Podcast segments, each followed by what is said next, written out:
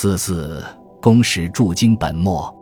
在今天的国际社会中，一国派出使节住在他国的首都进行相关的外交活动，自是再平常不过的事，不会成为什么问题。而在第二次鸦片战争中，公使驻京对清朝说来，却是一场犹如生死一般的天大灾难。清朝为此进行了全力的抗争，表现出不惜一切代价的姿态，结果完全失败。连带的损失又是相当惨重。从某种意义上说，此一被后人迅速遗忘的事件，实是清朝维护其天朝观念与体制的卑劣的最后一战。本文主要根据清方的材料，记述清咸丰通知两朝公使驻京及此中的核心犀利进谏之本末，以说明传统国家在适应国际社会的过程中损卯不和的种种痛处。